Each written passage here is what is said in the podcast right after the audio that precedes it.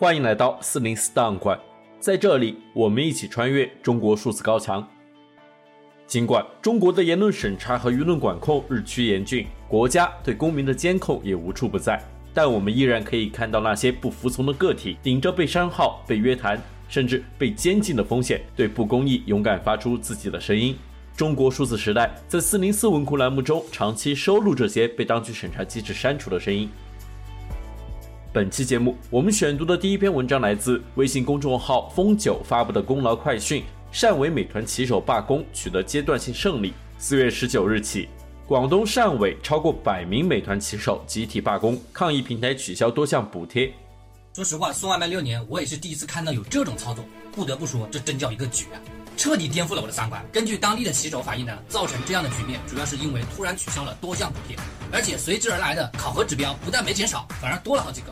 随后有消息称，美团从周边城市调派大量骑手应对罢工。对此，微信公众号“风九”发布文章进行评论，文中写道：“美团骑手罢工后，许多人闲坐在电瓶车上聊天，聚在公园玩手机，甚至沿河坐着钓鱼。”二十八岁的骑手陈先生向记者介绍，大部分骑手在本地有住所，可以接受没有收入躺平一段时间，但也有家庭较困难的骑手为维持生计而接其他平台的跑腿单。实际上，派遣骑手并未如美团计划有效支援汕尾。陈先生称，这些外地骑手很少出来送单，大多住在酒店里，领两百元一天的保底收入。也没有和本地骑手有太多冲突。此外，也鲜少有本地骑手趁此机会拼命接单。陈先生称：“引号小城市很多人之间比较熟悉，兄弟们比较团结。”罢工一周后，美团做出退让，提出新的薪酬方案。陈先生称，美团宣布将恢复取消的多项补贴，增加五一假期的短期补贴，将基础单价从三点八元恢复到压价前的五元，并承诺建立和骑手的对话机制，不会乱出方案。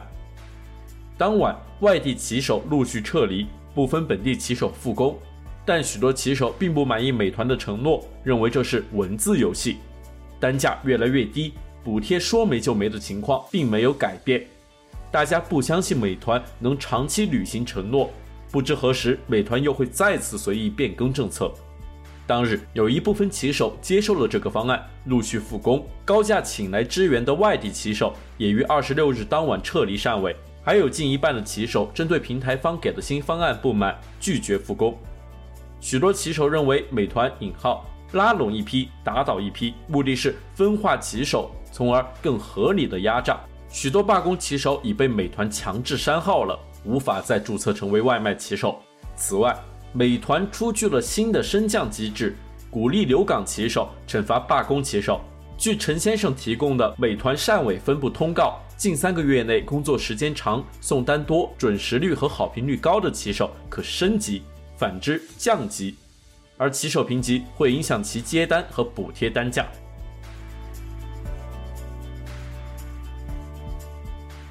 五四青年节刚刚过去，我们关注的第二篇文章来自微信公众号“星星莫存”。这篇文章介绍了美国学者周策纵关于五四运动的研究著作《五四运动：现代中国的思想革命》。文中写道，这本书是美国学者周策纵在其博士论文基础上增订而成的，至今仍是关于五四运动研究的最好著作之一。有趣的是，周策纵在密歇根大学最初报博士论文选题时，他的导师不太赞同这个选题，理由是：“引号一个学生暴动值得用一篇博士论文去写吗？”正是为了解决导师的这个质疑，周策纵提出了狭义与广义的五四运动的区分，后来也写进了这本书的开篇部分。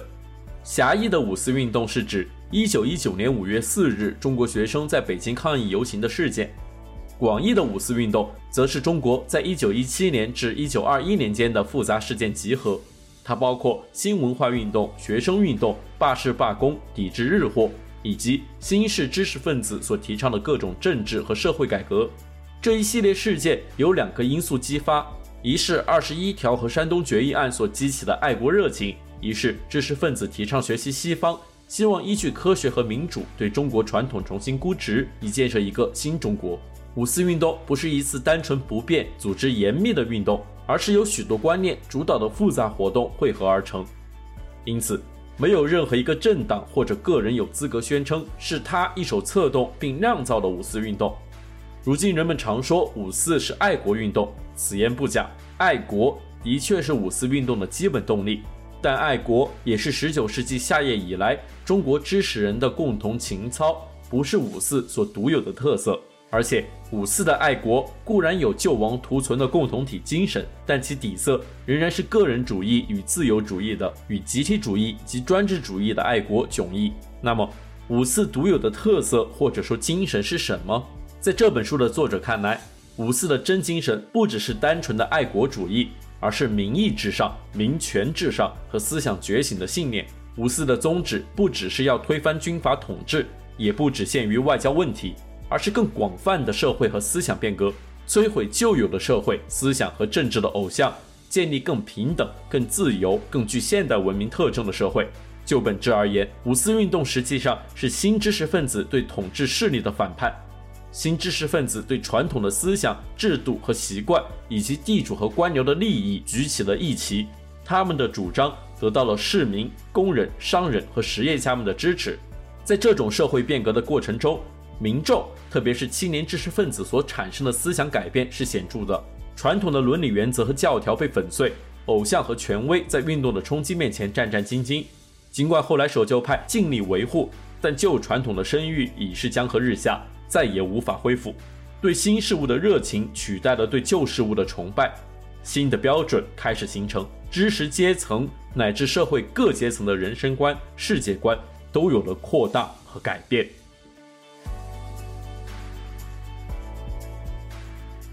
最后，我们来关注由微信公众号“海阔天空”发布的文章。近期，“农管”一词在中文互联网上持续引起热议。所谓农管，其实真正的称呼是指农业综合行政执法部门。石灰全部弄到农村来了，并且还找人全部到把石灰撒在地里面。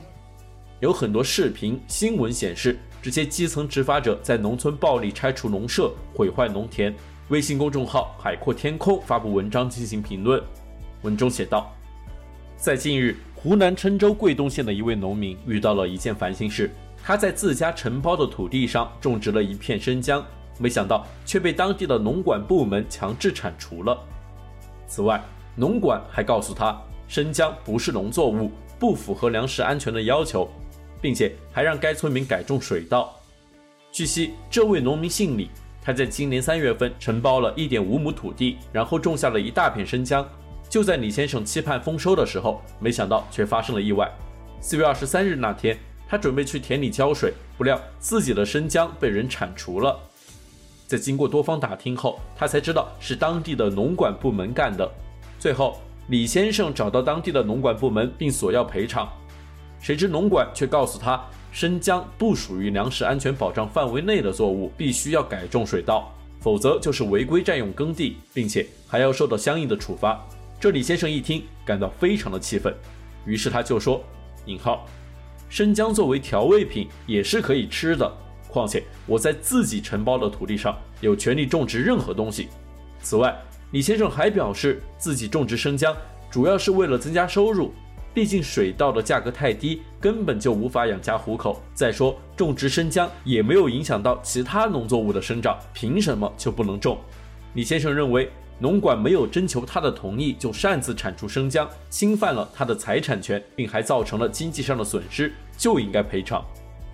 如今的农村到处都是荒废的良田，其实并不是大家不愿意种，只是种植水稻很难养家糊口。所以要想农田不被荒废，相关部门还是应该拿出更完善的措施来提高农民的收入，而不是采取所谓的一刀切。尤其是农管的出现。更应该为广大农民带来实惠和便利，而不是给他们带来生活上的困扰。以上是本期选读的三篇四零四文章，文章全文见中国数字时代网站。